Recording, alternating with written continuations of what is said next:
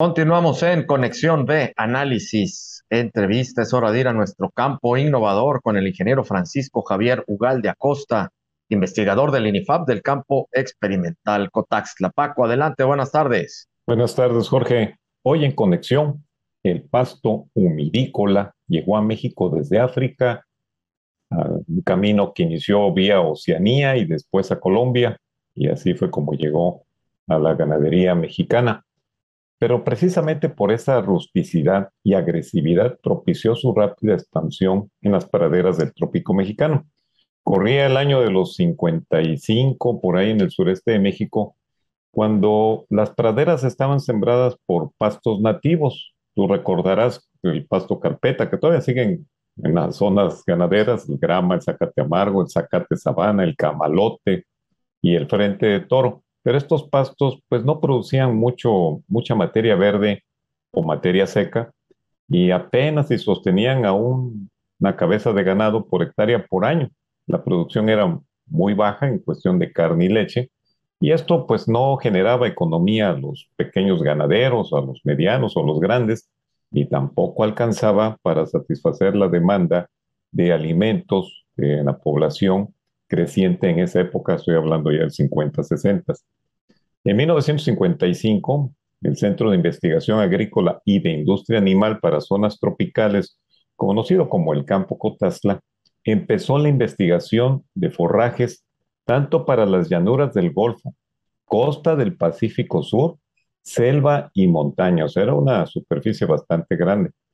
Precisamente en ese año del 55 se estableció el primer jardín de evaluación con cerca de 500 especies entre pastos y leguminosas nativas y exóticas que venían de otras regiones tropicales del mundo.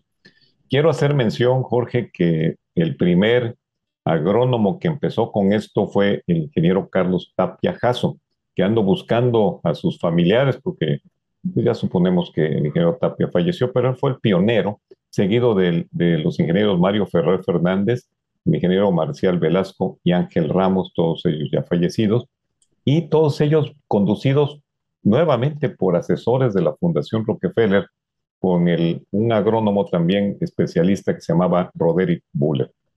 Fue tan dinámica la expansión y la urgencia de evaluar pastos que al siguiente año, estoy hablando de 1956, ya estaban establecidos 65 jardines de pastos en siete estados del sureste de México, y a partir de ahí se distribuyeron cientos de toneladas de material vegetativo de estos pastos que se entregaron a los ganaderos.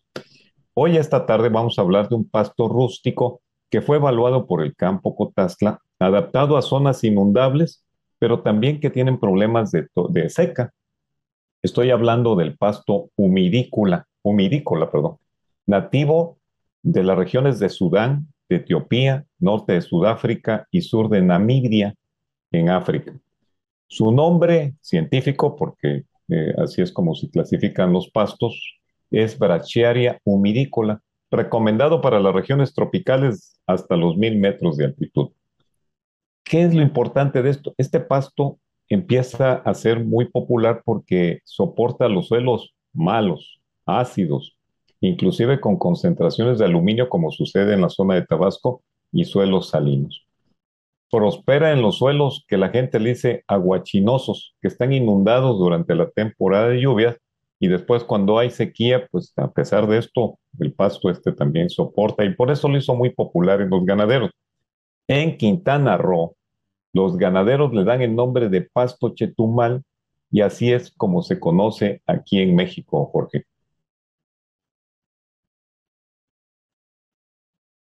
Sí, Paco, interesante también, como siempre, los temas que nos traes, en este caso, eh, los pastos y sobre todo eh, la gran variedad que ha habido para eh, que haya una mayor rentabilidad en, en la alimentación del ganado, en este sentido, ¿no? De los distintos pues, cultivos, bueno, en este caso, de, los, de las distintas industrias, ¿no? Como es el tema del ganado vacuno, específicamente hablando en Veracruz, que bueno, pues es nuestro fuerte, y la importancia de tener buenos pastos para que el ganado pueda eh, tener mayor rendimiento. Contrario censo, como nos indicas, que había otro tipo de pastos que no daban esa rentabilidad al ganado. Así es, y fíjate que de acuerdo a los estudios que se han realizado, este pasto humidícola que pertenece a los brachiarias, aquí en México estiman que hay como 2.6 millones de hectáreas, entre esas está el pasto chitumal, que de acuerdo a una calidad nutrimental la podemos considerar como intermedia, ya que contiene de 6 al 13% de proteína. Esto va a estar condicionado del tipo de suelo o por la fertilización que le haga el ganadero. Presenta una digestibilidad del 60%, no es mala. Produce desde 7 a 32 toneladas con promedio de 17 toneladas de materia seca en suelos con fertilidad natural.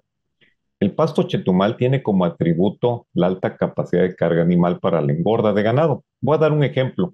Dos toretes por hectárea por año alimentados únicamente con pasto chetumal tiene una ganancia diaria de 312 gramos. Y si uno le quiere aumentar esa ganancia, habría que asociar el pasto con una leguminosa. De, ahora, desde el punto de vista de recuperación después de que entre el ganado a pastorear, cuando es la época de lluvias, a los 20 días puede regresar el ganado y en época seca a los 40 días. Es un pasto que ya está considerado como resistente a la sequía. Tolera el ataque de la mosca pinta, que es un problema de una plaga muy fuerte, y el gusano falso medidor ni siquiera se interesa por este pasto, o sea que es una buena alternativa. Por si fuera poco, el pasto chetumal tiene un gran atributo ambiental por su capacidad de secuestrar el carbono atmosférico, lo que contribuye a la mitigación del cambio climático. Esta tarde tuve la oportunidad de conseguir esta información precisamente a otros los grandes investigadores que actualmente trabajan en el INIFAD, que es el ingeniero Francisco Meléndez Nava, que está allí en Tabasco, y el ingeniero Javier Francisco Enríquez Quirós, aquí en el campo La Posta, quien nos proporcionaron esta información más actual de este pasto mirícola llamado pasto chetumal, Jorge. Pues como siempre, Paco, interesantes, muy interesantes los temas agropecuarios que nos traes cada viernes. Pues muchísimas gracias y vamos a estar contigo el próximo.